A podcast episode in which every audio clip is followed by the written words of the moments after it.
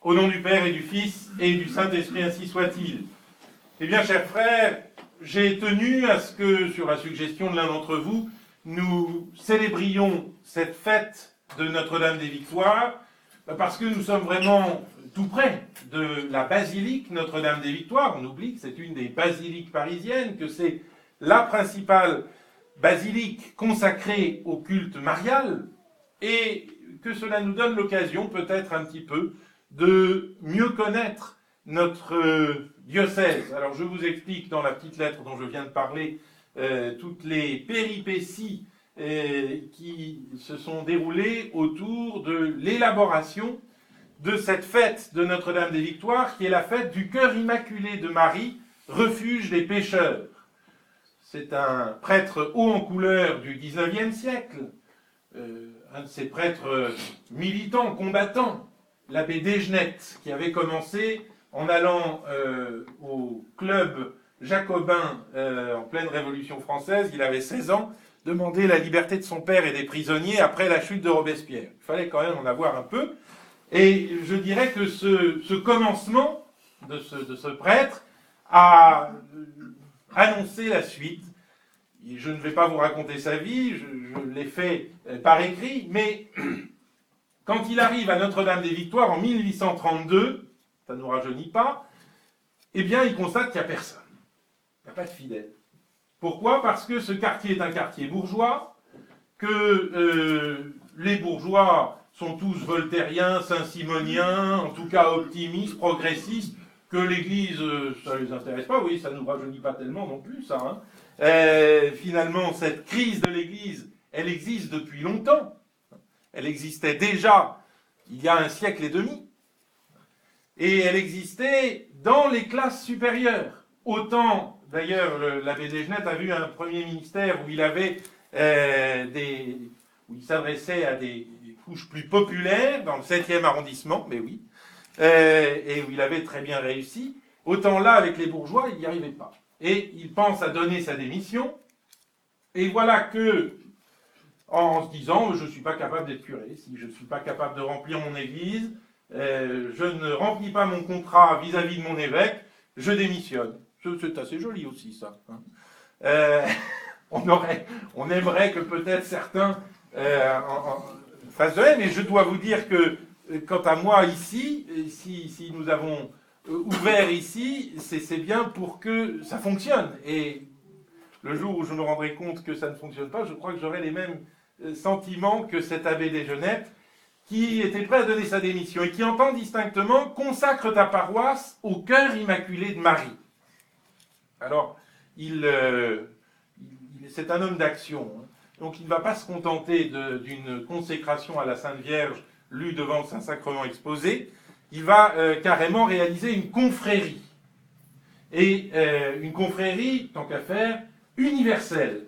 C'est-à-dire qu'il va d'ailleurs pas faire tellement plaisir à son évêque parce que monseigneur de Quellen, avec lequel pourtant il avait de très bonnes relations, ils étaient légitimistes tous les deux, ça pouvait aider, mais euh, surtout en plein règne de Louis-Philippe, mais euh, il, euh, il s'adresse directement au pape et il obtient cette confrérie universelle du cœur immaculé de Marie, refuge des pécheurs, pour la conversion euh, ben, de, de, tous ceux qui ont justement quitté l'Église. Et je crois, c'est là que il me semble qu'il y a une actualité particulière de, euh, de ce culte de la Vierge Marie, c'est que la Vierge Marie est celle qui convertit.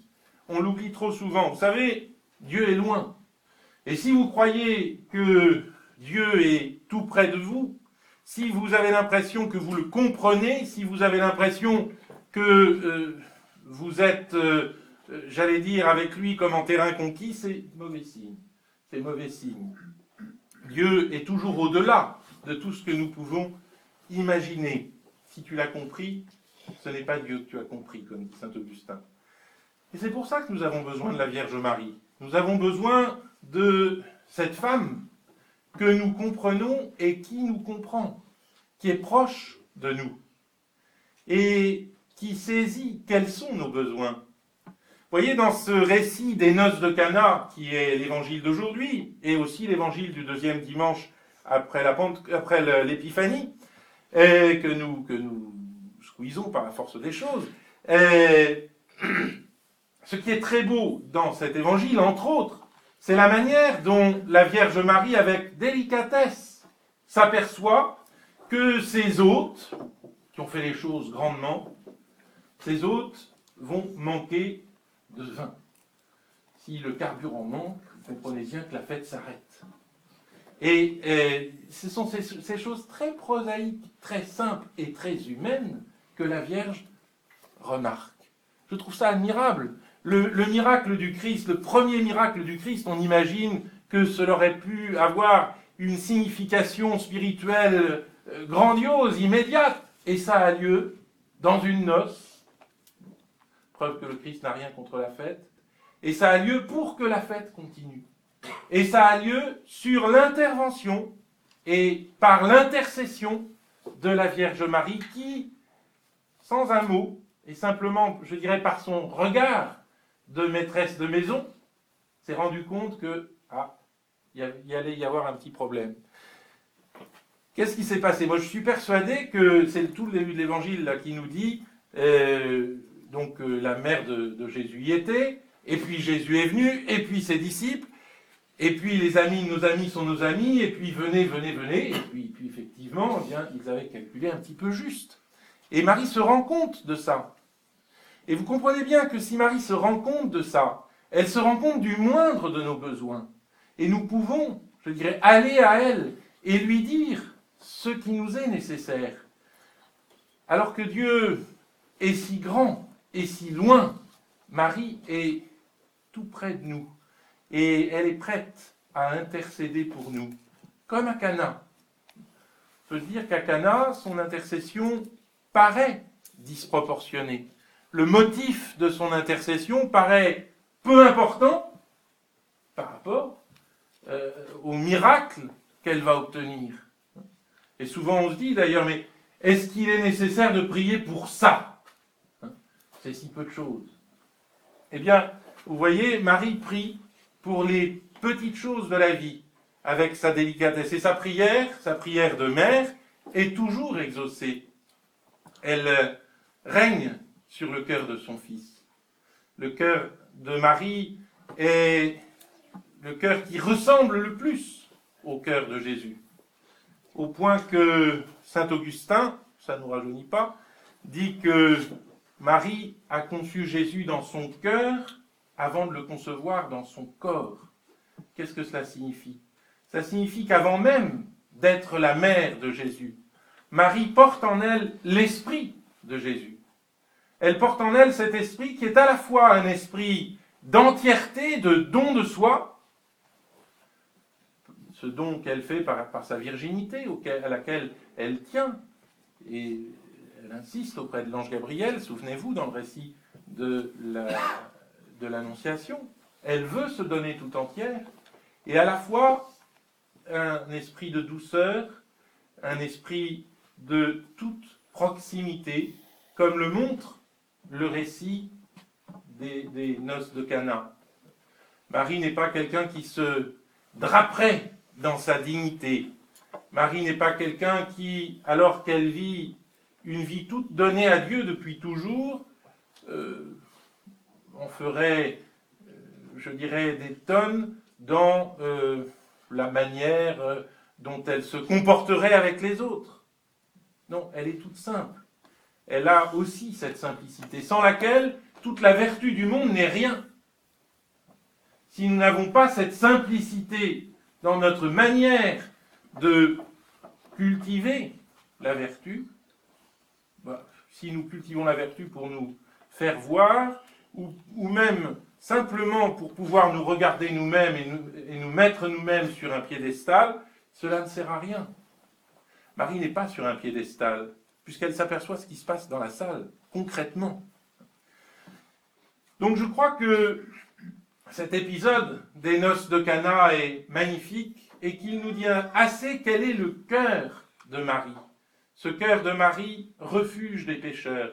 Ce cœur de Marie que nous pouvons prier lorsque nous constatons que nous n'arrivons pas par nous-mêmes à aller jusqu'à Dieu, lorsque nous constatons que notre foi s'attiédit, lorsque nous constatons que nous ne comprenons pas comment Dieu agit envers nous, que nous ne saisissons plus les fils de notre vie, oui, nous pouvons la prier, elle.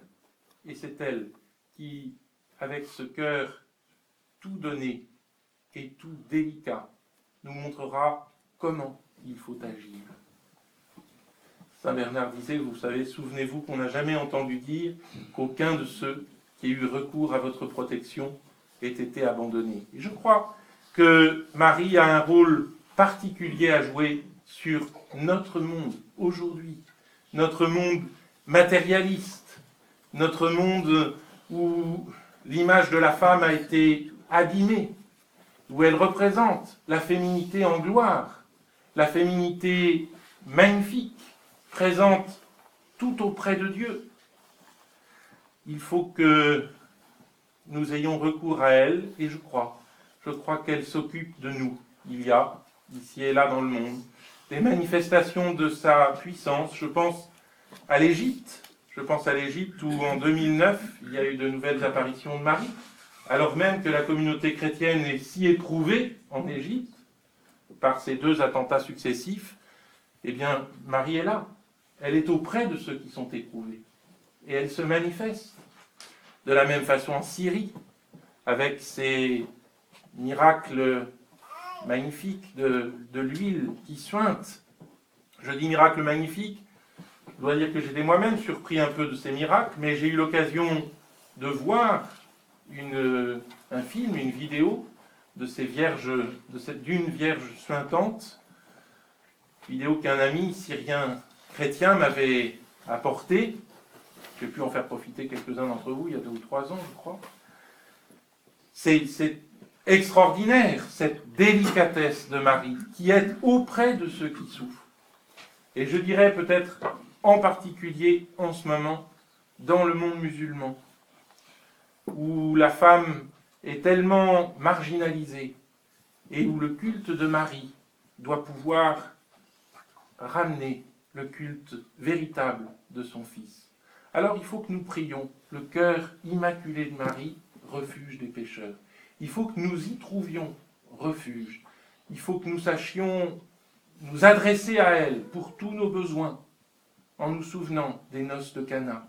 Et il faut que nous la prions pour le monde, qu'elle soit ce grand signe annoncé par l'Apocalypse, signum magnum apparuit in cielo mulier amicta sole. Un grand signe est apparu dans le ciel, une femme revêtue du soleil, la lune sous les pieds et une couronne de douze étoiles sur la tête. Lorsque les artistes veulent représenter la Vierge Marie, s'y trompent pas. C'est cette image de l'Assomption c'est cette image de l'Apocalypse qu'ils reprennent. Et ils nous manifestent ainsi Marie dans la gloire de Dieu, Marie nous précédant tous dans la gloire de Dieu, Marie nous préparant une place auprès de Dieu, au nom du Père et du Fils et du Saint-Esprit.